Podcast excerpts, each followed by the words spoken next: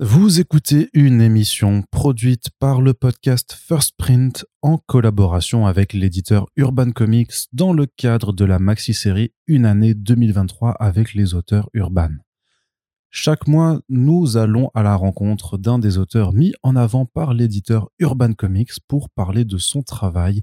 Et pour ce cinquième épisode, nous avons eu le plaisir d'accueillir le grand Sean Murphy dans l'émission.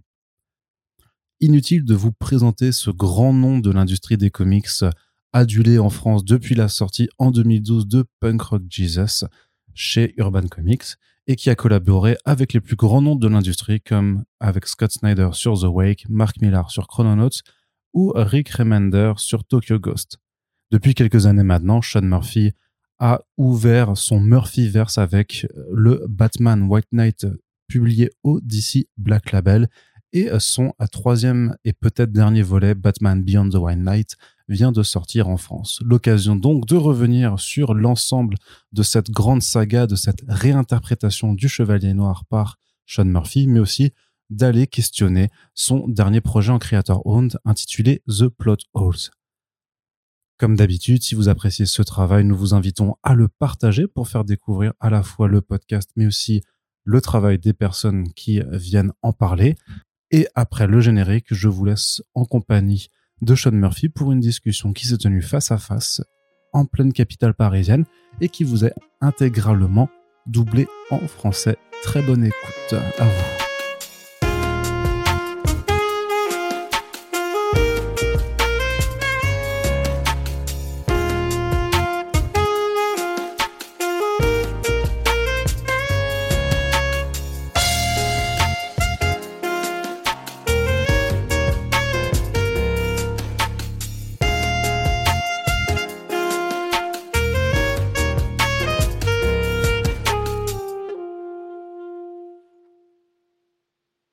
Alors c'est vraiment un plaisir de vous accueillir sur notre podcast Sean Murphy. Ça fait vraiment pas mal de temps que je souhaitais réaliser cette interview et on y est enfin. Tout vient à point à qui c'est attendre même si vous ne le saviez pas? Merci, je crois que nous sommes vus à New York il y a peu de temps. Alors oui, c'est le cas, on s'était vu à New York, mais euh, je pense pas que vous vous en souveniez. En effet, vous m'avez dévasqué, mais ce n'est pas grave. Donc aujourd'hui, on va parler de comics évidemment et on va commencer avec une question assez générale. Est-ce que vous pouvez un petit peu nous parler de vous, de votre enfance? Est-ce que vous étiez un fan de comics quand vous étiez enfant? Est-ce que vous en lisiez? Et si oui, de quel genre? J'ai découvert les comics juste avant les débuts de uh, Image. Je lisais pas mal de Spider-Man que uh, j'achetais aux puces. Je ne sais pas comment vous dites ça ici. Je les achetais en um, occasion parce que j'aimais beaucoup les dessiner. Je suis rapidement devenu un inconditionnel parce qu'ils me permettaient de dessiner beaucoup de um, choses différentes. C'était surtout les dessins qui m'intéressaient, ce qui n'explique pas vraiment pourquoi j'étais aussi intéressé par Image, qui reste à la fois une période grandiose et un peu honteuse dans l'histoire des comics. Um, uh, J'ai obtenu un diplôme en art séquentiel, ce qui est une bonne manière de ne pas gagner sa vie. Mais j'ai réussi à m'en sortir et à monter les échelons, à rencontrer les bonnes personnes. Um, uh, uh, Disons que ma carrière a vraiment décollé ces dix dernières années quand j'ai commencé à travailler avec Grant Morrison, Scott Snyder et Rick Remender. J'ai vraiment eu la chance de travailler sur ces titres qui ont bien marché. Ça a permis de mettre en avant mon dessin. Avant ça, j'essayais de faire des livres grand public. Mais c'est plutôt dur de surpasser Spider-Man ou Batman. On essaie de dessiner dans un style qui est en accord avec le look du personnage. Et je voulais dessiner de manière différente. Bien sûr, je voulais toujours dessiner ces personnages, mais en me les appropriant.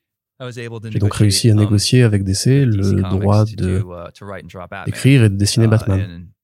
Uh, je crois que personne ne s'imaginait que ce serait un si grand succès. Je me suis juste dit que ce serait ma première et dernière fois sur Batman. Parce qu'en général, quand un dessinateur se met au scénario, il n'est pas très bon. Parce que ce n'est pas quelque chose qu'on étudie ou à quoi on réfléchit. Le nombre de personnes qui écrivent et dessinent leurs propres comics mainstream doit se compter sur les doigts de la main. Ceux qui vont chez Marvel et ses comics. Um, et j'en fais partie, donc je suis ravi d'être là où je suis. et d'avoir un tel soutien. Mes comics marchent très bien en France, probablement parce qu'on y retrouve une sensibilité très européenne. Le fait de faire des plans très larges, d'avoir de très grands arrière-plans qui permettent d'installer une atmosphère, ce n'est pas très courant aux USA. Est-ce que vous pouvez un petit peu nous parler des comics qui vous ont vraiment influencé? J'adore un artiste italien qui s'appelle Sergio Topi et aussi Jorge Zafino qui était argentin. Et aussi Hugo Pratt qui était ami avec eux, je crois. Mais aussi des choses plus récentes comme ce livre de Jazz Maynard que je trouve magnifique. Je ne me souviens plus du nom de l'artiste. Et aussi, bien sûr, quelques mangas. Je ne lis pas beaucoup, mais j'aime beaucoup comment il dessine la technologie, les voitures, les lignes de vitesse et d'énergie. J'ai essayé de prendre toutes ces choses que j'adorais et les mélanger dans mon propre style. Si je peux utiliser le style que les Japonais utilisent pour dessiner l'énergie, mélanger cela et la manière qu'ont les Français de créer une atmosphère avec des arrière-plans, en y ajoutant le travail d'ancrage que les Sud-Américains maîtrisent pour parvenir à mélanger tout cela en un style unique, tout en respectant les délais américains pour parvenir à sortir 6 à 8 numéros par an, ça fait beaucoup. Mais ça vaut vraiment le coup. À quel âge avez-vous décidé que vous vouliez devenir dessinateur de comics et que vous vouliez vivre de votre dessin? Quand j'étais petit, je voulais être un dauphin, avant de comprendre que c'était impossible. Après, j'ai voulu devenir un pilote parce que j'étais fan de Top Gun, mais j'ai compris qu'on um, pouvait se faire tuer en faisant ça. Je savais que je voulais devenir une sorte d'artiste dans le storyboard ou même dans l'illustration. Je me débrouillais assez bien pour intégrer une école d'art, puis je me suis finalement orienté vers les comics quand j'ai réalisé que je pouvais vraiment en faire mon métier. Alors, peu d'élus, certes, mais j'ai uh, continué à a avancé et reçu de plus en plus de travail et ça a fini par payer. Mais j'ai quand même eu quelques moments de doute. Alors, il me semble que vous avez débuté dans les jeux vidéo, si je ne me trompe pas. Um, oui, j'ai fait quelques illustrations pour les jeux vidéo. C'était pas de très grands projets et je faisais ça entre deux bandes dessinées. Je travaillais avec um, Activision sur quelques projets. On m'a proposé à un moment donné de travailler sur Assassin's Creed. Je me suis dit que je devrais vraiment accepter, rien que pour la paye, mais on m'a um, proposé ensuite de travailler avec euh, Mark Millar.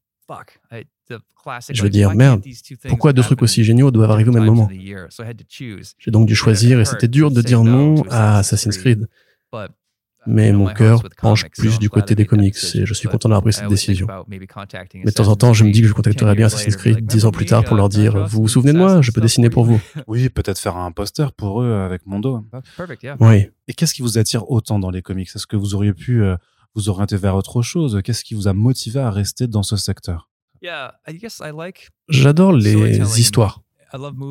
J'adore les films et les jeux vidéo, mais je ne pourrais pas travailler avec des centaines de personnes pour en créer. C'est ce que j'aime dans les comics. Je peux créer un film à moi, tout seul. Je peux l'écrire, dessiner les personnages, les choisir et les placer où j'en ai envie. Ça ne me coûtera pas plus cher de faire un comics de science-fiction ou au contraire d'un film de science-fiction. Je crois que ce qui m'intéresse, c'est le défi de dessiner, de faire des recherches sur l'histoire. Si j'écris un récit historique, par exemple, ou d'apprendre à dessiner un sous-marin, de comprendre leur architecture, ce genre de choses me garde bien occupé. Ou encore des trucs politiques, comme dans Punk Rock Jesus, pour parler de religion et de l'histoire de l'Irlande du Nord. Je pense que j'aime m'intéresser à des sujets différents, à apprendre toutes ces choses. Si je dois dessiner une église en France, je vais passer toute une journée à visiter mentalement cette église. C'est plutôt sympa. À ce moment-là, je ne suis plus dans mon studio, je voyage mentalement et j'adore cet aspect-là. Vous avez débuté sur quelques projets pour Dark Horse, puis après vous avez rapidement enchaîné avec du Vertigo comme Hellblazer ou Joe l'aventure intérieure.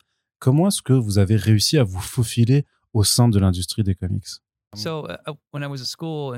Quand j'étais à la fac, des amis sont allés à une convention. Je n'avais aucune idée de ce que c'était. On t'expliquait que c'était un endroit où on pouvait rencontrer les éditeurs et leur présenter leur portfolio et élargir un peu son réseau. Ma famille est dans le business, donc j'ai compris oh, ce que ça voulait dire. On montre nos dessins, on fait connaissance, on va boire des verres ensemble, on se fait des amis. Et on recommence. Ces gens deviennent ensuite une seconde famille. Et à force de traîner avec eux, un jour ou l'autre, ils finissent par vous proposer quelque chose. Oh, il nous faut un artiste pour remplacer quelqu'un qui est malade, pour faire une page, pour faire une couverture. Ce sont des petites choses et ça ne fait pas une carrière parce qu'on ne sait jamais quand on aura à nouveau un contrat. Mais quand on a la vingtaine et qu'on vit avec des colocataires, on peut se permettre de prendre ce genre de risque. Um, Donc mon plan de départ était de parvenir à obtenir du travail de manière régulière. Et puis c'était d'obtenir des projets qui m'intéressaient vraiment. Et puis enfin de réussir à gagner un peu plus d'argent. Et bien sûr d'écrire mon propre Batman. Le but était de grimper petit à petit les échelons ces 20 dernières années. Et comment est-ce que vous voyez qu'un projet est vraiment fait pour vous? Le cadre. J'ai travaillé avec des uh, projets qui ne me plaisaient pas trop. Joe l'aventure intérieure a été compliqué pour moi parce que je uh, n'avais pas la totalité du scénario. Et je ne blâme personne, ce sont des choses qui arrivent dans les comics parfois. Donc j'ai fait de mon mieux sur ce titre en complétant les points manquants dans ma tête. Joe a très bien fonctionné parce qu'il a mis en lumière mon dessin et mes idées étranges. Et c'est ce qui a guidé le livre plus que les idées de l'auteur qui étaient très différentes, très européennes par rapport à ce qu'on avait l'habitude de voir à ce moment-là. C'est le premier comics qui m'a fait connaître, mais si je devais choisir uh, un livre qui raconte les aventures imaginaires d'un gamin, ce ne serait pas forcément mon premier choix. Je suis plus attiré par le polar ou n'importe quelle histoire où je peux dessiner des voitures de sport qui roulent vite. Des blockbusters um, plus traditionnels. Mais aussi, il y a des titres comme The Wake que j'ai fait avec Scott Snyder et qu'il a décrit comme un film alien sous l'eau. Oui, enfin, ça c'était pour la première partie, après ça change un peu. Oui, c'est vrai. Je ne savais pas que ça allait changer. Je me suis dit, oui, j'adore Alien, j'adore les trucs qui se passent sous l'eau, ce truc était fait pour moi. Et on est arrivé au cinquième épisode et on change complètement de genre et ça devient un truc plus fantastique. Je me suis dit, ok, je l'ai fait. Mais je me sens plus proche de la première partie que de la deuxième. C'est le genre de choses qui arrivent parfois. J'ai eu la chance de travailler avec Scott tout de même. C'est très bien marché, on a gagné un prix. Um, Et sur Tokyo Ghost avec Remender, ça devait juste être une histoire de samouraï. Quand on en a discuté, on s'est dit qu'il fallait y ajouter quelque chose. Des voitures volantes, des lasers. Et c'est devenu plus cyberpunk à ce moment-là. Ce qui a totalement changé l'histoire. En tant qu'artiste, on n'a pas souvent l'occasion de pouvoir influencer l'histoire. Donc avoir ce genre de contrôle, c'est vraiment génial. Même s'il y a des choses que je n'aime pas dans ces deux livres, ça reste un véritable privilège d'avoir eu cette opportunité. Et si on me parle de mes propres travaux, je n'écris que ce que j'ai envie de dessiner. Parce que l'important pour un artiste, c'est de pouvoir dessiner ce qu'il veut, ce qui lui fait plaisir. C'est pour ça qu'il y a toujours des bagnoles dans vos comics. C'est un moyen de protéger mon art. J'ai fait de mon mieux dans certains titres, mais il y a obligatoirement des pages que je n'ai pas aimées. Um, mais il faut que je travaille. Lorsque j'écris, toutes les pages sont des pages que je veux dessiner. Donc c'est une manière de faire mon maximum. Um, uh, je trouve ça important. Je disais à un de mes amis que je me considère comme un um, scénariste moyen, mais que j'essaye d'être un grand dessinateur. Donc mon but, c'est de faire croire au lecteur qu'un scénario moyen est un grand comics par le biais de mon art. C'est ce que j'essaie de faire. Et quand j'écoute de vrais scénaristes parler d'intrigue et de structure, je n'ai pas cette formation. ils en savent beaucoup plus que moi. Je fais un livre par an, ils en font cinq. Oui, c'est vrai, mais ils ne dessinent pas les, les bandes dessinées. C'est vrai. C'est dur pour moi d'être considéré comme un auteur. Il ne s'agit pas de fausse modestie, c'est vraiment ce que je pense. J'imagine qu'il va falloir que je m'y habitue. C'est plutôt surprenant de votre part, parce que vous avez commencé en fait par écrire vos propres bandes dessinées avec euh, Punk Rock Jesus, qui était un album assez, assez conséquent. Est-ce que vous pouvez un petit peu nous parler de la jeunesse de ce livre? Vous aviez dit dans des interviews que vous aviez peur de Sarah Pauline à l'époque et que c'était de là que venait l'idée de ce bouquin. Je n'imaginais même pas que ce serait encore pire. oui, que vous auriez encore plus peur euh, de ce qui se passe maintenant. oui, c'est encore pire maintenant. Bien sûr, je parle de Trump, pas de Biden. Um, Um, uh, Premier projet que j'ai écrit et dessiné s'appelait Off-Road quand j'avais 23 ans. J'ai fait parce qu'on ne m'envoyait pas de scénario à l'époque. Je me suis dit que j'allais donc écrire mon propre script. Um, uh, um, j'ai été élevé dans la foi catholique, mais je suis athée maintenant. Et je voulais montrer ma frustration dans ce cheminement. En plus d'autre chose, c'est comme ça que Punk Rock Jesus est né. J'y ai placé mes recherches sur l'IRA, sur les origines de ma famille et tous ces éléments. Ce livre a été um, difficile à écrire. Il y a des flashbacks, des sauts dans l'avenir, différentes intrigues qui se uh, déroulent en même temps. Il faut ajouter le fait que c'est pas être publié par une grosse compagnie, AOL Time Warner, dans lequel Jésus um, dit aux Américains d'aller se faire foutre. Le plus dur n'était donc pas d'écrire le livre, mais qu'il soit um, approuvé par l'éditeur. Donc oui, je suis fier de ce uh, livre. Il n'est pas parfait, je le vois comme une chanson punk rock. Ça commence rapidement, ça va très fort, et puis après, c'est fini. Um, Il n'y a rien de subtil dedans. Um, je crois que c'est le truc le plus compliqué que j'ai eu à y écrire. Je suis sûrement un meilleur scénariste maintenant parce que j'ai quelques années d'expérience. Je connais mieux mon style et mes points forts, mais um, aussi mes points faibles. Mais je verrai toujours ces premiers projets comme une opportunité d'apprendre. Ils ne sont pas parfaits. Pour ceux qui voudraient les lire pour compléter les titres de ma carrière, vous devriez les lire, bien sûr, mais sachez qu'ils ne sont pas aussi bons que les Batman. C'est peut-être pour ça que les gens préfèrent parfois Punk Rock Jesus au Batman parce qu'il ne sait pas aussi polissé. Et je peux comprendre ça. Est-ce que vous n'avez pas peur, en ayant des scripts plus polissés, d'éviter le débat, à l'inverse de ce que vous faisiez sur Punk Rock Jesus? Um, Ce n'est pas que uh, je suis prêt à utiliser l'art pour faire des expériences, même si ça a un côté agaçant ou choquant. Mais après Donald Trump, beaucoup de comics ont fait ça aussi, et leurs idées politiques étaient vraiment très évidentes. Et je crois que la plupart étaient assez maladroits. C'est une manière de lâcher du lest, d'évacuer cette frustration. Maintenant que je suis un peu plus vieux, je sais qu'il vaut mieux être plus subtil. Donc je peux toujours aborder ces sujets, les sujets qui me touchent sans Batman. Parler d'armes à feu à travers ce personnage, ou de la politique, ou des réseaux sociaux, et articuler ça dans un contexte proche de Batman. Mais ça ne prend pas le pas sur l'histoire. C'est là si on le cherche, mais c'est pas le point central. J'essaie plus de faire adhérer les lecteurs à mon point de vue politique comme j'ai pu le faire en étant plus jeune. Je pense qu'en vieillissant, j'essaie d'être plus impartial, de convaincre les gens en douceur plutôt qu'en leur assénant mes idées. Punk Rock Jesus, c'est le livre qui vous a vraiment fait connaître en France, notamment parce que ça marque aussi les débuts de Urban Comics. On a ensuite pu vous découvrir sur The Wake, sur Tokyo Ghost, Chrononauts. Qu'est-ce qui vous a fait choisir ces projets? Et qu'est-ce qui vous a décidé à écrire ensuite vos projets en creator owned? Parce que vous auriez pu continuer à travailler chez DC, d'ailleurs ce que vous avez fait, et on a vraiment l'impression euh, qu'il y a eu une sorte d'exode d'auteurs et d'artistes euh, qui ont quitté les éditeurs mainstream pour aller chez Image. Euh, qu'est-ce qui vous a poussé à prendre cette décision? Je pense que j'essayais de faire un projet pour eux et un projet uh, pour moi. Je crois que c'était l'idée de Clint Eastwood de faire un blockbuster qui cartonne à la Michael Bay et ensuite de faire un autre projet plus artistique et d'alterner ainsi les deux. Ça permet de rester alerte, d'être un uh, artiste tout en ayant des projets qui payent les factures. C'est quelque chose qui me parle. Et si je passe trop de temps sur un Batman, cette sensibilité de blockbuster, je ressens le besoin ensuite de um, faire un projet plus créatif, plus indépendant. Um, Et parfois, l'indépendant vient se vendre aussi bien qu'un Batman, comme Tokyo Ghost, uh, par exemple. Chrononauts c'était plutôt bien um, vendu aussi. Pour The Wake, je ne suis pas très sûr. Mais The Wake était un projet Vertigo qui appartient à DC.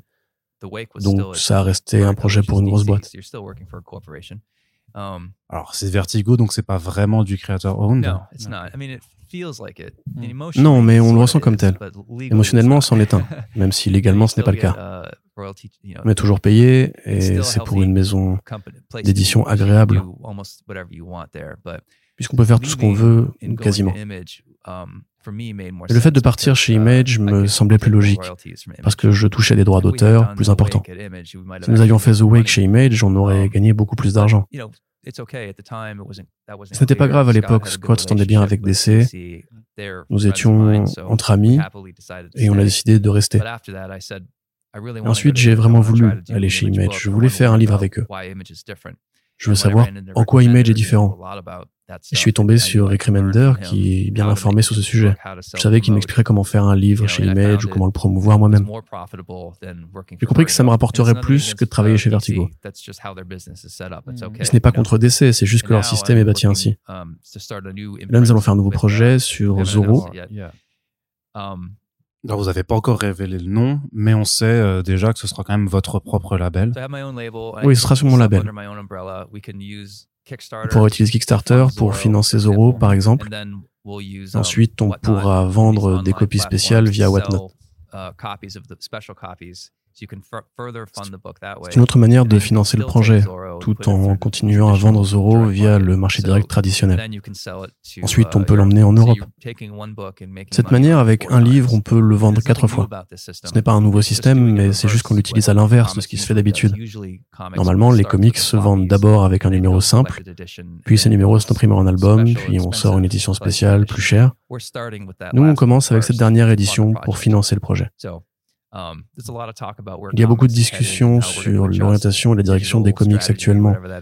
Quelle est la direction pour le numérique, par exemple?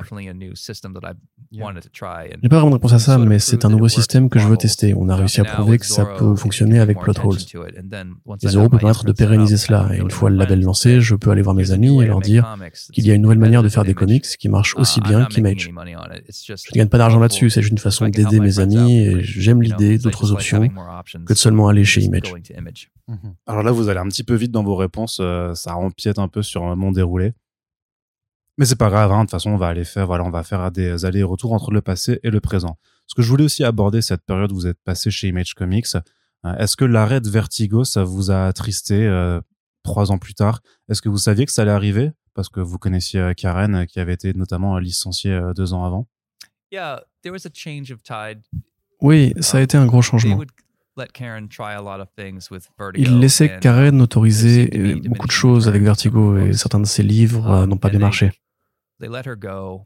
Um, Ils l'ont licenciée ou elle est partie en retraite, je ne me rappelle plus trop. Uh, C'est une de mes amies, donc j'essaie de ne pas me tromper sur ce qui s'est passé parce que c'était il y a pas mal de um, temps maintenant.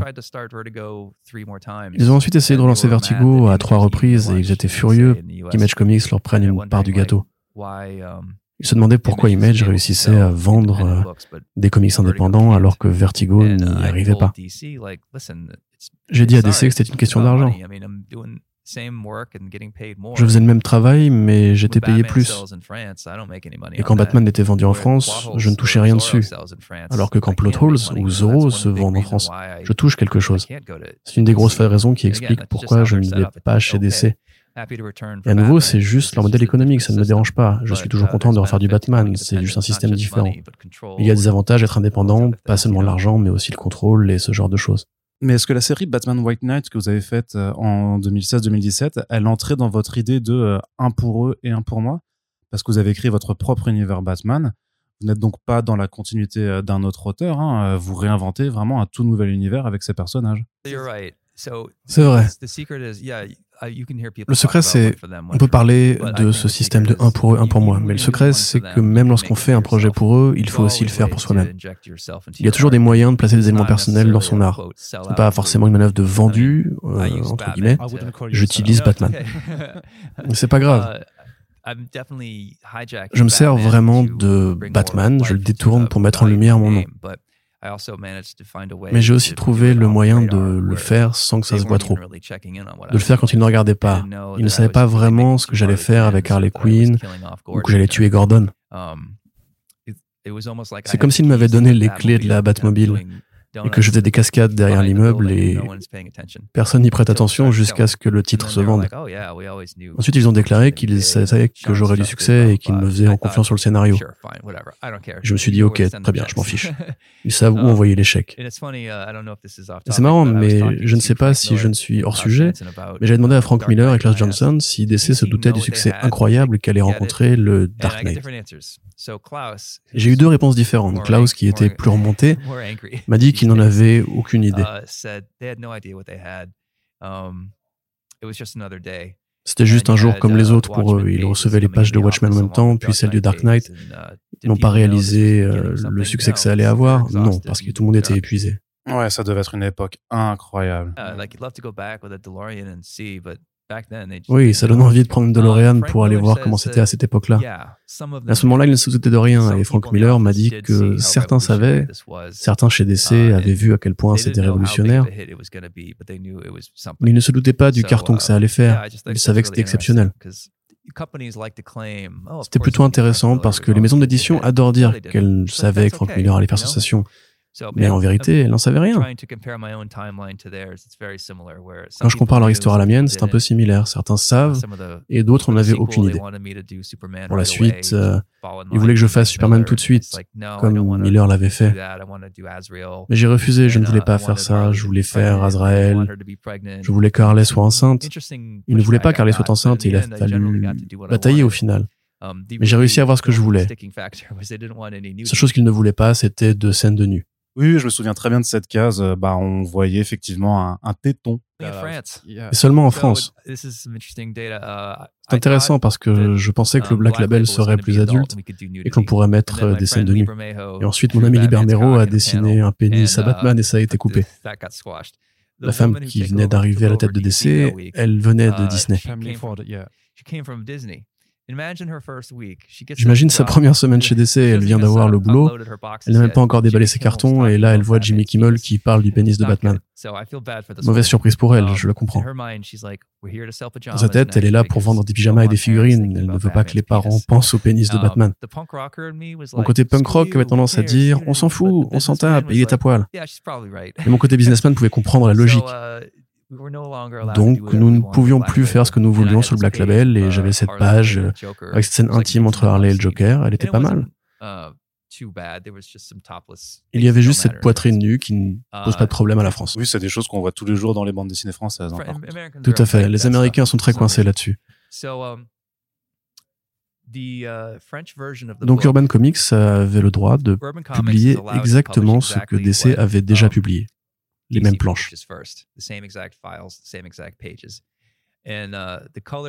Et la version en couleur était donc avec cette version où la bulle couvre la poitrine d'Harley. Uh, on ne voit rien.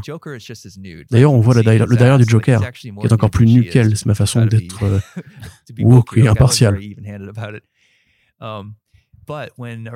Mais quand Urban a fait la version noir et blanc, ils ont accidentellement pris le fichier où on voyait sa poitrine. Donc il existe techniquement une version où Harley Quinn est topless, mais seulement en France. Et je ne sais pas si DC est au courant d'ailleurs. Ah, peut-être qu'ils ne le savent pas. J'ai regardé cette page pendant pas mal de temps et quelqu'un voulait me l'acheter en me faisant une très belle offre. J'ai donc vendu l'année dernière. Je ne veux pas qu'on se rappelle de moi comme étant celui qui a dessiné Harley Quinn nu. Je veux que mon art soit plus profond que ça, mais c'est une anecdote plutôt marrante. C'est vraiment marrant ce qui s'est passé avec le Black Label. C'était censé être le label adulte de DC Comics. Puis un an plus tard, il y avait effectivement cette polémique sur l'ombre du pénis de Batman. C'était assez marrant de suivre tout ça, mais euh, pour les éditeurs, du coup, c'est quoi vraiment un public adulte? Un public adulte? Ouais, parce qu'on peut avoir de la violence, du sang, mais pas de sexe. Oui, je sais. C'est vraiment une façon euh, spéciale de voir la culture qu'ont les Américains. La nouveauté, uh, c'est qu'on ne peut plus mettre d'armes à feu sur uh, les couvertures de chez DC.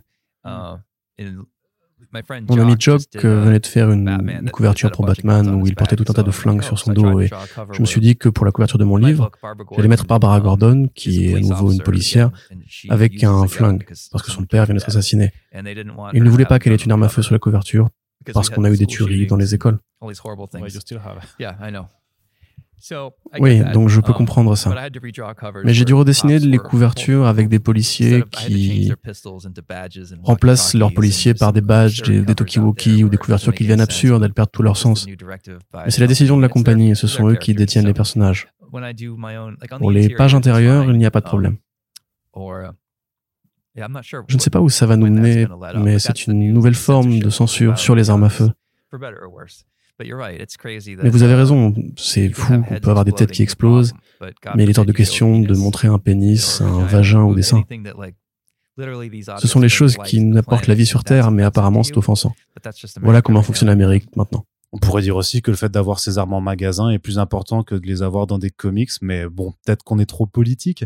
Euh, mais vous saviez quand vous êtes lancé dans le Batman White Knight que vous risquiez d'avoir des désaccords avec l'équipe éditoriale, que vous devriez peut-être changer des éléments vous avez quand même décidé de le faire parce que vous êtes un fan de Batman, parce que vous aviez quand même une histoire que vous vouliez raconter? Je n'essayais pas forcément de mettre de la nudité dans mon histoire. Je me suis juste dit que j'allais essayer parce qu'il semblait accepter ce genre de choses. Mais ça ne me dérangeait pas de faire un livre tout public qui n'était pas très violent je voulais surtout parler de Batman et montrer à quel point il serait problématique dans le monde réel. Disons que, comme tout le monde dans la ville, vous adorez Batman, mais en arrêtant le Joker, il détruit un pont. Pendant les six prochains mois, vous allez devoir faire un énorme détour pour vous rendre au travail et rentrer chez vous parce que cette année Batman a détruit le pont. Je pense qu'au bout d'un moment, toute la ville en aurait marre de Batman. Um, je me suis dit que si le Joker réalisait ça aussi, et qu'il serait capable d'être à nouveau sain d'esprit, s'il était malin, il pourrait battre Batman juste en lui faisant remarquer qu'il n'avait pas besoin de détruire ce pont. Est-ce qu'il est obligé de rouler sur les toits Et si on parlait de cette justice en dehors de la loi Il lui serait possible de retourner l'opinion publique contre Batman sans même violer la loi. Que pourrait faire Batman? Aller sur Twitter pour se défendre.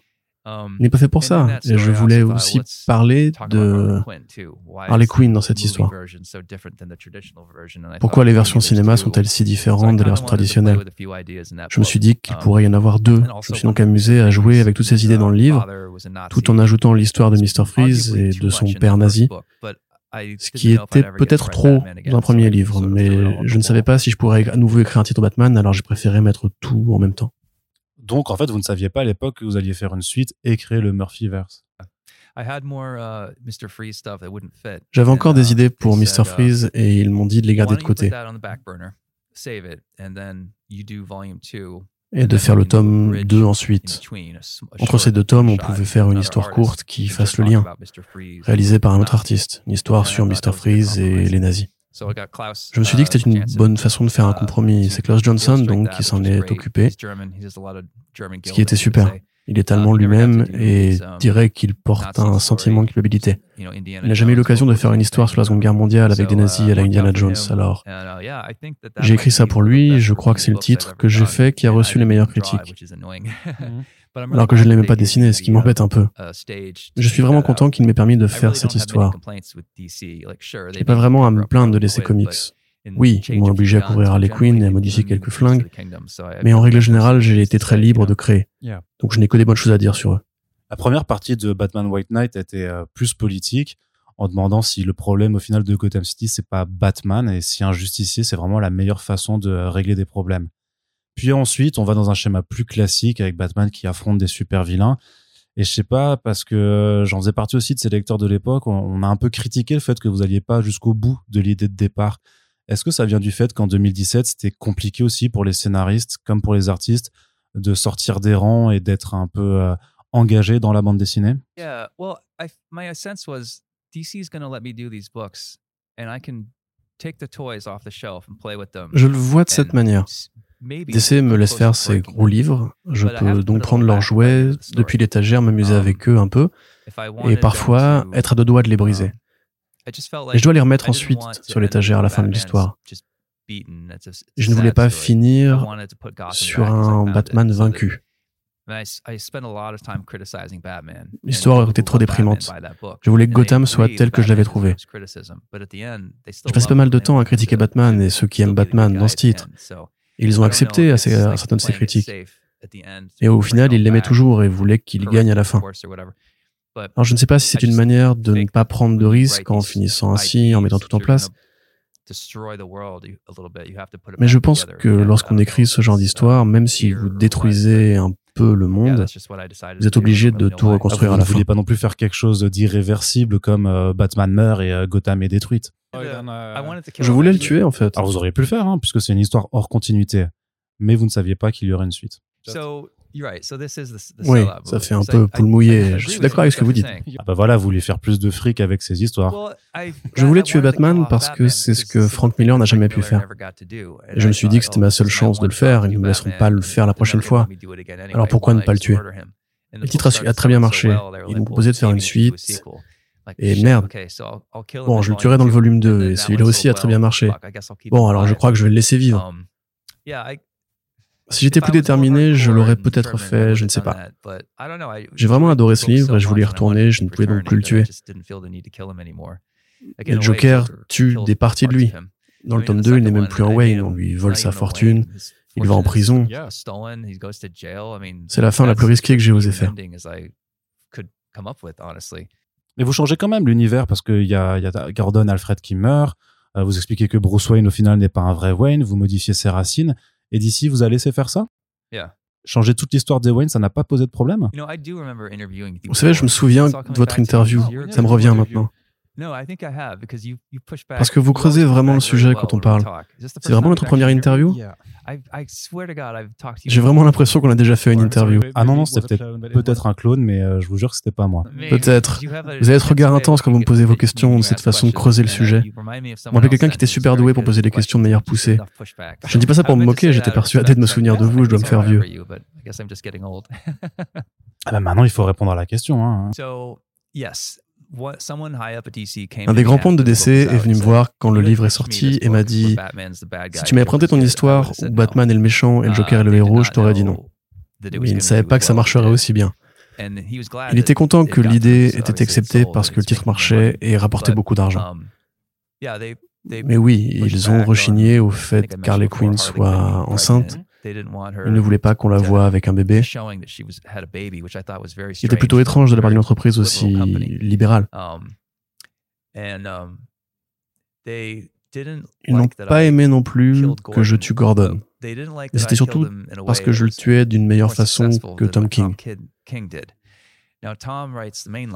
Après, Tom a écrit la série principale et si Batman meurt dedans, ça a de vraies répercussions.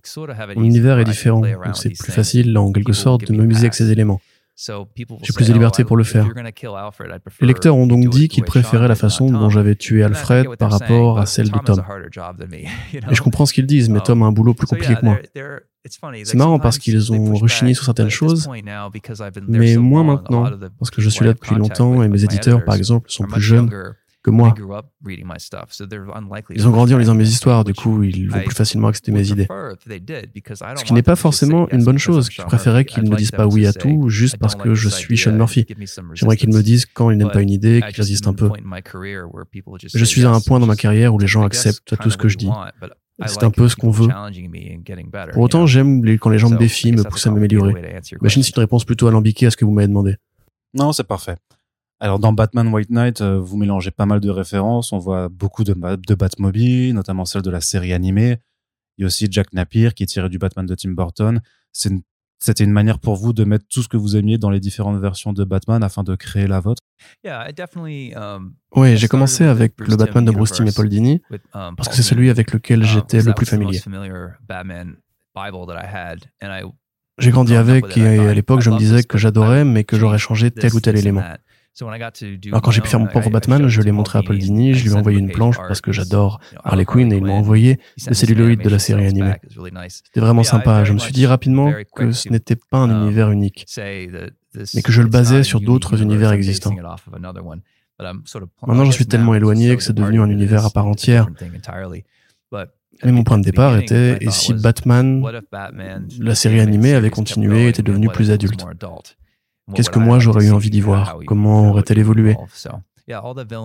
tous les vilains sont dessinés un peu de la même façon. J'utilise beaucoup de design et de références et de personnages qui sont dans la série animée. Et si je peux ajouter une référence à Michael Keaton, on voit clairement ce que j'aime. J'ai mélangé ce que je préfère dans les films. Je n'ai peut-être pas lu suffisamment de Batman avant de me lancer, mais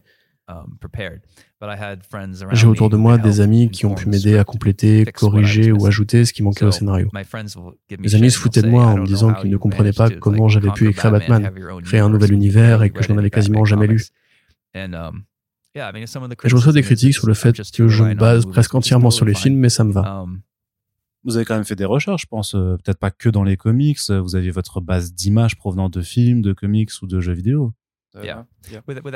Pour Azrael, j'en ai beaucoup lu. J'adore le design du personnage pour faire la meilleure histoire d'Azrael.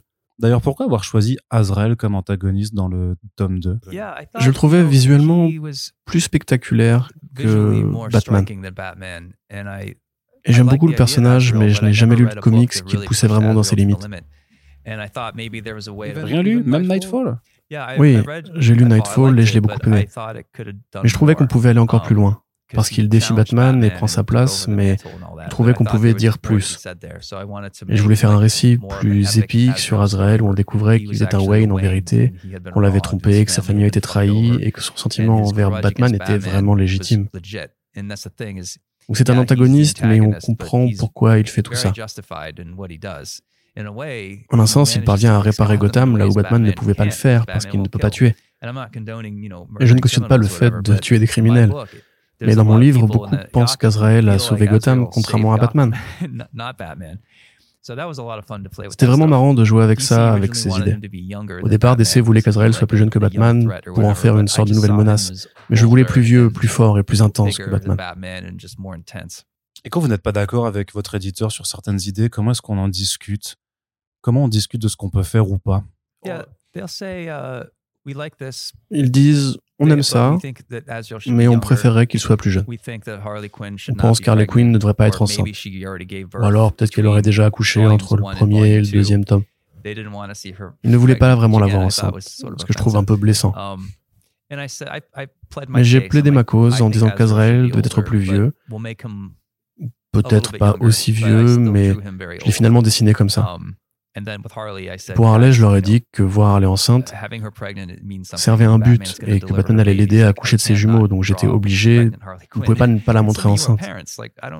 Et en plus, certains d'entre eux étaient parents, donc je ne um, comprenais pas vraiment cette résistance. Est-ce qu'ils avaient peur de devoir fabriquer des figurines d'Harley Quinn enceinte uh, Je ne sais pas. C'était vraiment bizarre, on ne peut pas prédire les remarques qu'ils vont faire. Uh, Certaines étaient vraiment étranges, mais j'ai essayé de faire en sorte que tout le monde soit satisfait. Je ne voulais pas juste imposer mes idées, je voulais que mon équipe se sente entendue. Et si on n'arrivait pas à s'entendre sur la grossesse d'Harley, il fallait que j'argumente. Et au final, ils acceptent l'idée. Mais si DC avait insisté en disant qu'il ne pouvait pas faire ça, eh bien j'aurais dû écouter. Alors bien que votre trilogie s'appelle Batman White Knight, Harley Quinn, ça reste un élément essentiel de cette histoire. D'ailleurs, vous avez même fait un spin-off juste pour elle. Pourquoi ce personnage est-il aussi important pour vous le truc, c'est que la révélation finale, c'est qu'elle um, est le White Knight. Et je devais comprendre en l'écrivant ce que le White Knight représentait vraiment. Et je me rends compte maintenant que ce nom peut poser problème avec MeToo et le White Knighting, ironiquement. Sachant ça, j'aimerais revenir en arrière pour trouver un autre nom, mais c'est trop tard maintenant. Ouais, vous auriez pu dire que c'était juste quelque chose qui soit à l'opposé du Dark Knight de, de Miller. Oui, je trouvais que Light Knight ne sonnait pas très bien et le White Knight sonnait plutôt bien. En plus, le Joker se comporte comme une sorte de chevalier blanc quand il vient défendre les personnes de couleur défavorisée et les gagne à sa cause. Donc ça fait sens d'un premier volume. Mais tout le monde me dit maintenant, d'accord, mais ce n'est pas le cas cette fois-ci, c'est un changement. Dans le deuxième tome, Curse of the White uh, Knight, Azrael est un vrai chevalier.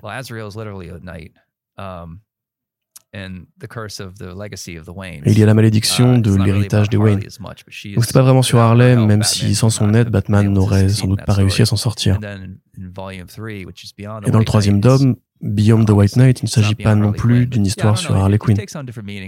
J'imagine que ça prend des sens différents. J'ai pas l'habitude d'essayer de l'expliquer parce que je pars du principe que les lecteurs arriveront à leur propre conclusion. Au final, on peut appeler ça Batman Jelly Beans et on trouvera ça normal. Oui, et puis en plus, ça se vend, hein, des euh, Batman Jelly Beans, techniquement.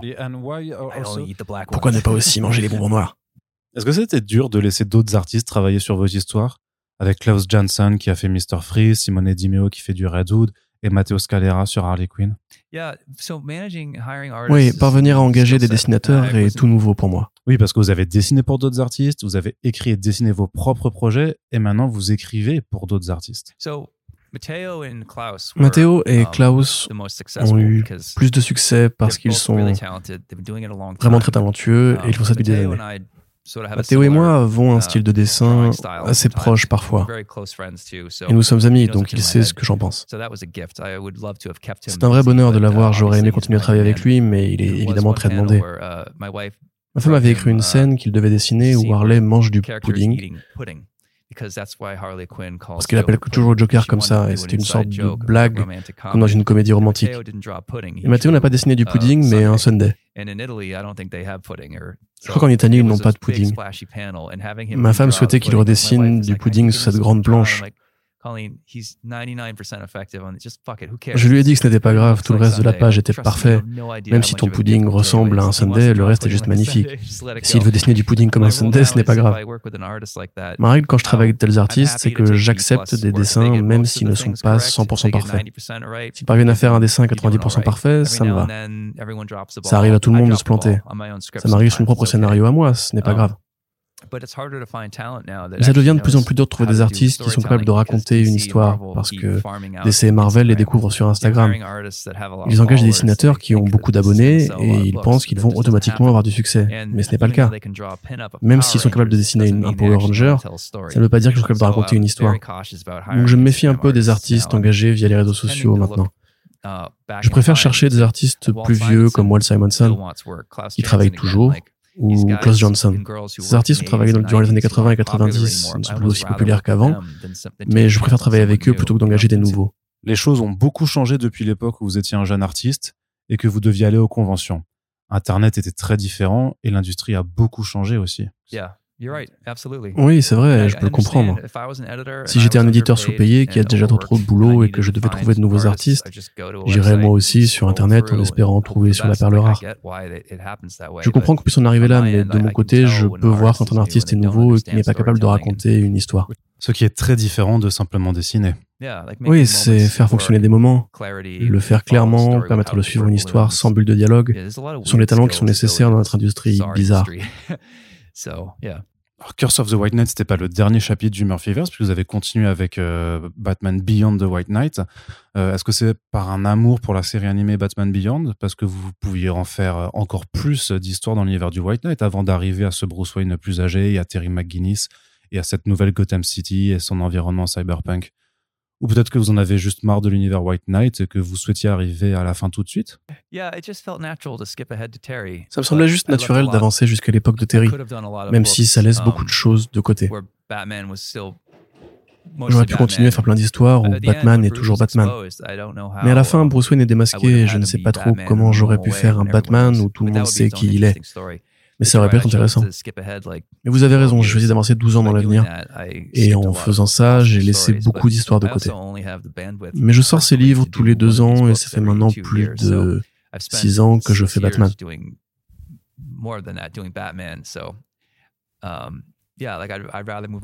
Je préfère faire d'autres livres à un moment donné. Donc ça me va très bien de faire un bond dans le temps et d'avoir un Batman plus âgé. Mais il y a toujours une astuce. S'il fait équipe avec Superman dans le prochain tome et qu'il parvient à prendre un peu de son énergie ou autre, il y a toujours un moyen de rajeunir Bruce Wayne. C'est une astuce récurrente dans les comics. Il y a toujours moyen de l'amener. Ce qui est intéressant aussi dans Beyond the White Knight, c'est que vous avez complètement inverser l'histoire des Robins, notamment la temporalité entre Jason Todd et Dick Grayson.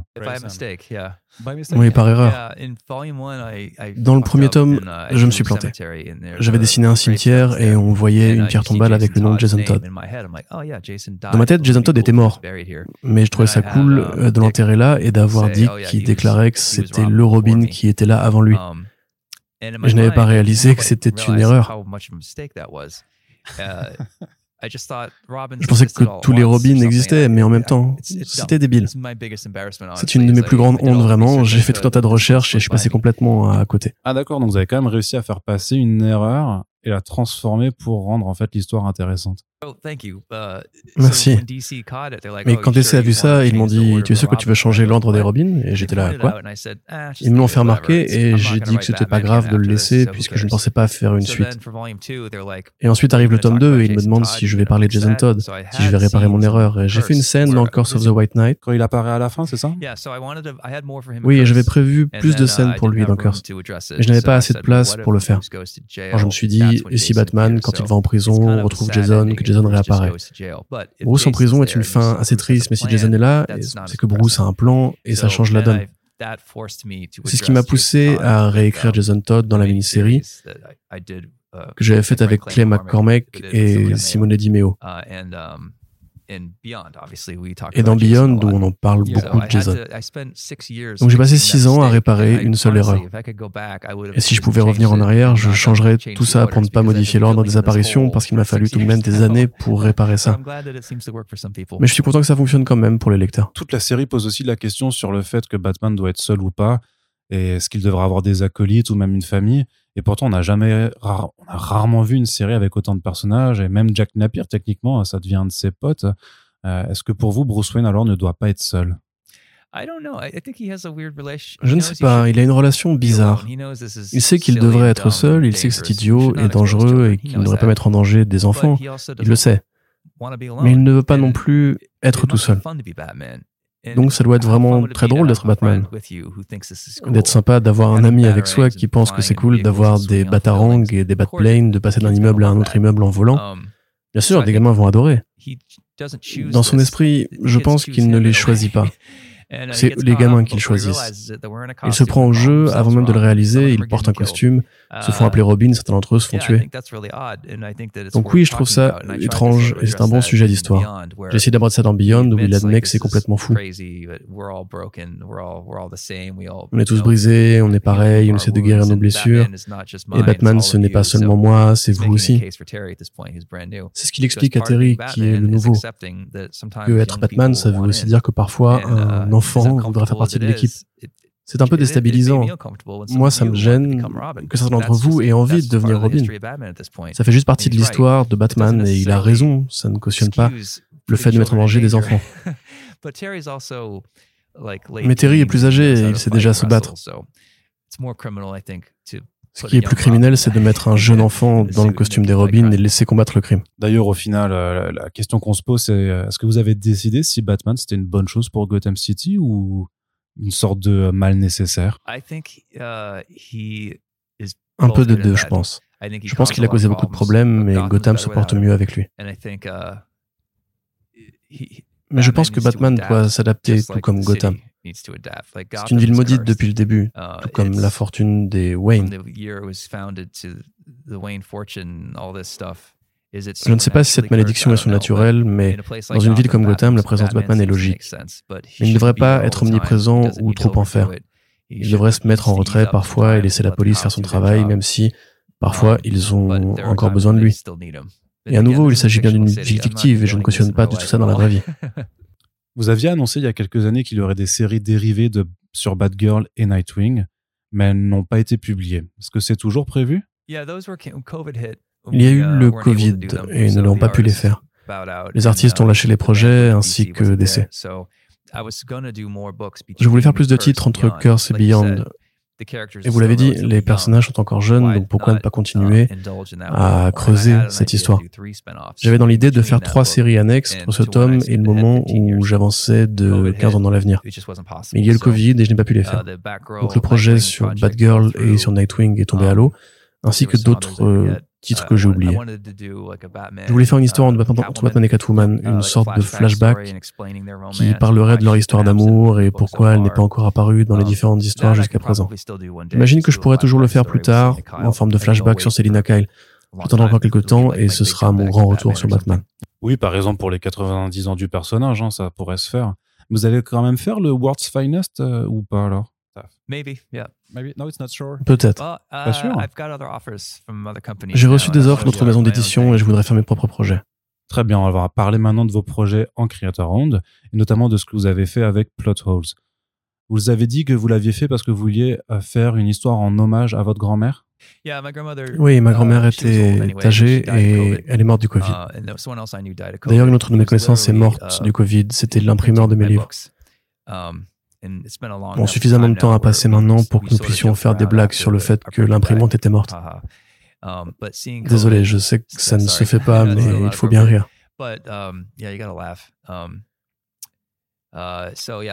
Mais c'était très soudain. Uh, et j'étais en train d'écrire le titre et j'ai toujours admiré ma grand-mère. Elle était comme, comme une mère pour moi quand j'étais enfant. Uh, elle était vraiment cool, elle s'est frottée à la mafia en Californie, des um, histoires comme ce genre de choses. Mon grand-père uh, avait posé la moquette chez Leonard Nimoy. Bref, um, je dis que ce serait cool d'avoir un personnage principal dans Plot Holes qui soit une sorte de Jane Fonda mais plus âgée, qui serait toujours sexy et capable de botter des culs. Um, elle serait l'équivalent de Tommy Lee Jones dans Men in Black, parce que c'est comme ça que j'ai développé l'histoire. On a moins l'habitude de voir des femmes d'un certain âge botter des culs, et l'avoir en personnage principal était plutôt cool. Et les autres personnages sont différents de ce que j'ai l'habitude de dessiner. Plot Holes est un projet qui a été fait pour essayer tout un tas de choses différentes du point de vue artistique. Alors ça tend un peu vers le manga, vers le comic strip à la Calvin et Hobbes, vers la fantasy. Euh, et il y a aussi euh, Inkslayer qui est basé en fait euh, sur vous. Il représente mes pires défauts. Un gars pas très sûr de lui, mais arrogant, qui passe beaucoup de uh, temps sur Twitter à s'inquiéter de ce que les gens pensent de lui. Si je n'avais pas fait attention, j'aurais pu devenir ce petit teigneux susceptible. Um, mais si on regarde ma vie comme un journal, Off-Roads est la première page. Punk Rock Jesus ensuite est plutôt ma vingtaine et Plot Holes ma trentaine ou ma quarantaine. Um, le personnage principal est un artiste de comics comme moi, il me ressemble. Um, et quand il comprend qu'il n'est pas réel, qu'il n'est qu'un personnage de fiction, son seul moyen de survivre est de rejoindre cette équipe qui va de livre en livre pour les corriger avant leur publication. Et ils font partie d'un programme d'intelligence artificielle. Ce questionnement d'ailleurs fait très Philippe Cadic um, d'être réel ou pas réel. Mais alors que lui est uh, spécialiste des super-héros, il va immédiatement s'effondrer quand il rejoint une équipe de personnages de ce genre. Il comprend qu'il n'est pas prêt pour ça, n'arrête pas de se plaindre, il n'est pas entraîné, il se dit qu'il n'est pas assez fort, pas assez intelligent. On trouve toutes les insécurités que peut ressentir un artiste et on n'a pas besoin d'être psy pour comprendre pourquoi ça parle aux gens de la profession. Quant à moi, il représente vraiment mes pires défauts. Mais j'ai essayé de le faire aussi générique que possible pour que chaque dessinateur puisse s'y reconnaître. Et si ce n'est pas votre truc, il y a aussi des éléments de manga que tout le monde adore en ce moment, des éléments de fantasy. Donc c'était vraiment un exercice de dessin à partir duquel j'essaie de réfléchir à ce qu'était la réalité. Il n'est pas parfait, mais j'en suis très fier et il est un peu inégal en suivant les épisodes. Il n'est pas aussi propre que Batman, mais ce sont des risques que j'ai pris et je suis content de l'avoir fait. Est-ce qu'il y avait un éditeur sur ce titre? Oh, I had an editor. Yeah, you had it. Yeah. Est-ce qu'il euh, vous, il vous a conseillé ou elle vous a conseillé sur le projet? Yeah, I, I, quand j'ai commencé à l'écrire, l'idée de départ me semblait intéressante, et puis le propos a changé pour parler de la mort et de savoir si ces personnages étaient vraiment vivants. Et s'ils meurent quand ils sont effacés, on s'en moque parce qu'ils ne sont pas vraiment vivants. Um, Mais ils semblent vivants tout comme nous. C'est devenu très cérébral et je n'étais pas forcément préparé. Donc ce n'est pas que l'éditeur ou moi n'y étions pas assez attentifs. C'est juste que l'histoire a amené plus que ce à quoi j'étais préparé. J'ai essayé de garder ça léger, uh, mais pour autant, quand on parle de la mort, tout ne peut pas être évidemment léger. C'est une expérience intéressante. Vous parlez aussi des difficultés que l'on rencontre quand on écrit. Euh, est-ce que ce serait pas un peu euh, trop simple d'avoir euh, une équipe qui corrige les mauvaises histoires? Et de l'écrire. Et si quelqu'un reproche que l'histoire n'est pas très bonne, bah, on peut toujours dire. Euh, c'est pour ça que j'aurais dû aller corriger le livre moi-même. C'est très méta. C'est l'un des livres les plus méta. Je pense que c'est un peu le fil conducteur de toutes mes histoires. Les personnages savent très bien ce qu'ils sont. Prenez Batman dans mon univers, il possède des figurines Batman. Il a son cet héritage. Dans Punk Rock Jesus, Jésus est tout à fait conscient de son histoire également. Il semble qu'il y ait toujours un élément méta dans toutes mes histoires, même dans le Zoro que je suis en train de faire. Il y a ce type qui est persuadé d'être Zoro, et il vit dans le village où Zoro est né. Ouais, donc c'est pour ça qu'il y a des voitures et des motos. J'écris depuis assez longtemps maintenant pour savoir quels sont les sujets qui m'intéressent. Si vous êtes quelqu'un comme Tom King et que vous écrivez cinq bouquins par an, vous vous concentrez forcément sur ce qui vous intéresse. Et pour moi, ce sont les personnages qui connaissent leur histoire, et s'ils l'aiment ou pas, et ils gèrent cela de manière très méta. Plot c'est aussi une histoire sur une équipe qui corrige les erreurs dans des bandes dessinées. Mais est-ce qu'un livre, c'est pas aussi par ses erreurs en fait qu'il est ce qu'il est? Il n'y a pas de bande dessinée qui peut être parfaite. Et euh, vous nous avez dit dans cette interview que Plot Holes ou Open Croc Jesus ne sont pas parfaits. Donc euh, vous n'allez pas non plus euh, dans Plot Holes corriger les erreurs qui sont contenues dans le livre lui-même pour le rendre parfait. Peut-être.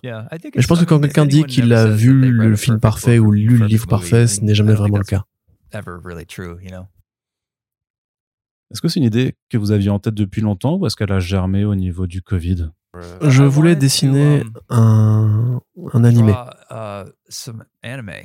Je voulais essayer de dessiner dans un style avec de plus grands yeux et des lignes de vitesse. Vous avez un petit peu un style manga parfois. Oui, un peu. Je voulais aussi faire une histoire de vampire façon Castlevania. Donc je me suis dit, plutôt que de faire des livres différents, pourquoi ne pas mettre tous ces personnages dans une seule équipe? Ce serait une bonne excuse pour dessiner tout ça.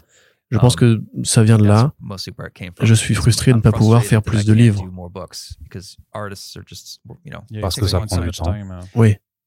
Vous travaillez toujours sur papier ou en numérique Oui, toujours sur papier. Alors c'est peut-être pour ça que ça prend autant de temps. Parce que vous pouvez pas passer au numérique euh, parce que l'industrie ne cesse d'évoluer en termes d'équipement et de technologie? Uh, je ne peux pas vraiment. Une bonne partie de mes revenus vient de la vente de dessins originaux, uh, environ 70%. Uh, et je suis de la vieille école, je préfère travailler sur du papier. Si je devais passer au digital, ça irait peut-être plus vite, mais je devrais renoncer à ces revenus. Ça fait un peu trop capitaliste, mais... Non, bien sûr, vous devez travailler et gagner de l'argent, et personne ne veut vous voir travailler gratuitement, même si on adore vos comics. Quels sont vos projets, Sean? Parce que vous avez un nouveau label qui arrive. Vous ne pouvez même pas nous dire son nom? Oh, Il s'appellera Gearshift Press. J'ai le logo sur mon téléphone. Ce n'est pas un truc énorme. C'est juste que je vais publier moi-même mon travail. Plot Holes est le premier titre publié par Gearshift et ensuite ce sera Zoro. J'ai encore d'autres idées pour la suite. Et puis je veux faire profiter de cette opportunité mes amis. S'ils veulent faire publier leurs propres histoires, ils pourront le faire avec moi. Je ne prendrai même pas de commission. Je fais juste ça pour les protéger, leur montrer que j'ai appris pour qu'ils fassent ça de manière um, efficace et sans le stress. Um, Il s'agit de proposer cette option à mes proches, mais aussi à des amateurs pour leur permettre de se faire connaître. Si je peux leur écrire un script et leur dire voilà une idée que j'ai eue, en gros devenir un petit, un petit éditeur. Mm. Mais je n'aime pas trop les grandes gueules qui commencent à trop l'ouvrir sur leur nouvelle idée, parce que souvent ça ne mène à rien. Je ne veux pas faire ça tout de suite, mais j'essaie d'expliquer aux gens que c'est un petit projet pour moi et j'ai envie de les présenter à mes amis, peut-être avoir des artistes sympas pour les couvertures, comme Jock ou Fiona Staples. Donc on verra où ça mène, mais je ne prétends pas réinventer la roue. Non, non, vous essayez de faire vos projets. Vous nous avez aussi un petit peu parlé de Whatnot euh, au début. Euh, qu'est-ce que c'est euh, Whatnot? Je suis curieux de travailler avec eux.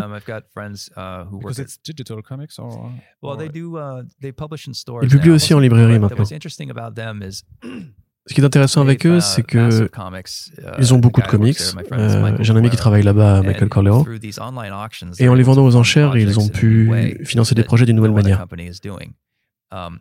Certains les regardent d'un mauvais œil en se disant que ce sont des pros de la tech, des conneries de NFT. Je ne pense pas que ce soit le cas. C'est juste une nouvelle façon de financer des projets en vendant des couvertures variantes ou des objets de collection. Ils ont un site de vente aux enchères où on peut être soi-même le gérant.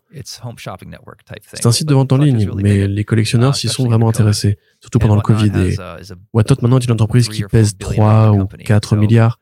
Donc s'ils peuvent aider à promouvoir un projet d'une manière qu'Image ou DC ne pourraient pas se permettre, ça m'intéresse beaucoup. quand ils m'ont contacté et montré ce qu'ils pouvaient faire, je me suis dit qu'on pouvait travailler ensemble sur Plot Holes. J'ai fait un Kickstarter. Non, c'était pas Kickstarter, c'était euh, Indiegogo. Et d'ailleurs, euh, ça m'amène à cette question, c'est pourquoi est-ce que vous avez choisi cette plateforme en particulier? Parce qu'à cette époque-là, on savait qu'elle était utilisée par euh, des personnes très peu recommandables, comme Xgate, tout ça. Je n'étais pas vraiment au courant. Pour être honnête, à l'époque, j'étais ami avec Doug Tennapel, qui a créé Earthworm Jim. Je sais que Doug est républicain, mais on ne parle pas de politique. il m'a suggéré d'utiliser Indiegogo parce qu'il savait à qui s'adresser pour imprimer. Et je voulais imprimer aux USA, donc je me suis dit que j'allais utiliser Indiegogo. J'étais passé par Kickstarter avant et j'aimais bien les deux. Et je n'avais pas réalisé que les comics chez Indiegogo étaient le secret bien gardé des républicains problématiques. Je ne le savais pas. Même si on me l'avait dit à um, l'époque, je m'en serais foutu royalement. Il y a beaucoup de libéraux qui utilisent Indiegogo pour financer leurs projets, mais les comics se sont retrouvés dans la tourmente en s'associant au mouvement Comicsgate. Um, je trouve ça tellement idiot. J'aurais dû Indiegogo sans me poser de um, questions, parce que le projet s'est très bien vendu. Mais sur Indiegogo, si quelqu'un change sa commande, vous êtes obligé de le rembourser, ce qui est une vraie plaie. Alors que sur Kickstarter, vous pouvez changer votre commande jusqu'au dernier moment. J'ai dû rembourser des gens pour plein de raisons différentes sur Indiegogo et ça me prenait beaucoup de temps. Kickstarter est plus facile à utiliser. Ce n'est pas une question de politique. Je sais que certaines personnes ont essayé de creuser ça pour faire passer pour un espion conservateur ou ce genre de truc. Mais je suis un libéral, j'ai fait Punk Rock Jesus, mon sang. Mais je ne suis pas aussi agressif que certains de mes amis. Je suis au niveau 8 sur 10, certains d'entre eux sont à 9 sur 10 ou à 10 sur 10, ils sont très agressifs. Et ça me va très bien, mais je ne suis pas d'accord toujours avec eux. Et je crois que certains ont voulu voir dans cette hésitation à entrer dans l'arène, un espoir que je serais un animateur secret de Trump pour se défouler sur moi. Regardez cet hétéro blanc qui gagne de l'argent, ça pourrait être marrant de dégommer Sean Murphy, un de ces quatre. Donc comme il n'arrêtait pas de parler de moi, ça les a rendus dingues que je ne parle pas plus de la police ou de ce genre de choses. Mais je ne pourrais pas toujours vous rejoindre. Ce n'est pas la peine de me mettre la pression pour rejoindre votre, combat. Vous savez que j'ai une morale, j'ai pas besoin de faire des cabrioles pour vous. C'est là que j'ai décidé de quitter Twitter. J'avais trop de choses à perdre et je n'avais pas besoin que les gens me disent que je n'étais pas assez libéral. Merci. Et qu'est-ce que vous pouvez nous dire sur le projet Zoro? Um, Nous allons lancer la campagne Kickstarter en octobre. On sera annoncé à San Diego. Je ne vais pas celle de New York cette um, année. Je suis en train de finir le premier numéro et nous voulons commencer à envoyer les premiers exemplaires dès la fin de la campagne Kickstarter pour éviter que les gens attendent trop longtemps. Et puis nous allons utiliser l'application Whatnot pour vendre des couvertures variantes. Je vais essayer d'avoir des couvertures par Frank Miller ou Mike Mignola. Physical covers. Oui. Oui, pas d'édit digital, je m'en fiche. Uh, Vendre des différentes versions de l'album. Walt Simonson est intéressé pour en faire, Matteo bien sûr, Klaus Johnson, quelques amis. Je ne l'aurais pas encore demandé à um, tous, mais voilà le plan. Urban est intéressé pour le publier, ne m'a encore rien signé, mais c'est quasi sûr, uh, François a dans l'idée. Et l'auteur de Zorro est même venu à Saint-Malo, donc il y a des liens entre la France et Zorro. Vous allez creuser la question de l'héritage aussi sur le personnage de Zorro. J'imagine que comme influence, il y aura le Zorro d'Alex Toth euh, ou celui de la série télé de Disney. Peut-être que vous allez faire même un mélange d'un petit peu tout, comme avec Batman. Oui. Mais il y a aussi une uh, vraie histoire sur cet Irlandais qui est parti euh, en uh, Espagne. Et puis en Amérique du Sud et qui a fait de la uh, prison. Je ne me souviens plus de son nom. Il est peut-être l'une des sources d'inspiration pour le personnage de Zorro, ce dont je ne suis pas très fan parce que ça voudrait dire que ce grand héros mexicain était en réalité un homme blanc. J'aime pas trop ça, mais c'est l'histoire. Donc c'est une des origines possibles de Zorro. Il y a aussi des bandits mexicains qui ressemblaient beaucoup à Robin des Bois. C'est intéressant de creuser les origines réelles de Zorro. Mais oui, il y a aussi la série Disney, les films avec Antonio Banderas, Alex Toss, qui est celui qui me parle le plus évidemment. J'essaie d'apporter beaucoup de tot à mon style parce que je trouve qu'il a dessiné le meilleur Zorro. Je parlerai de l'histoire de Zorro dans le livre, parce que, encore une fois, mon boulot est plutôt méta. Il y aura ce personnage de collectionneur qui aura tout un tas de choses à l'effigie de Zorro, comme l'épée de Guy Davis. Son fils adoptif va avoir une sorte de fracture émotionnelle parce qu'il réalise qu'en fait, il est Zorro. Donc il y a aussi cet élément à la Don Quichotte. Et vous avez déjà un plan pour ce que vous ferez après ça? Oui, une fois Zorro fini, je ne vais pas retourner sur du Batman. Ce sera encore meilleur, mais je ne peux pas encore en parler. Merci beaucoup, Sean Murphy, d'avoir discuté avec nous. J'espère qu'on se reverra une prochaine fois pour continuer de parler comics. J'ai vraiment apprécié votre interview poussée et je vous remercie de m'avoir un peu poussé.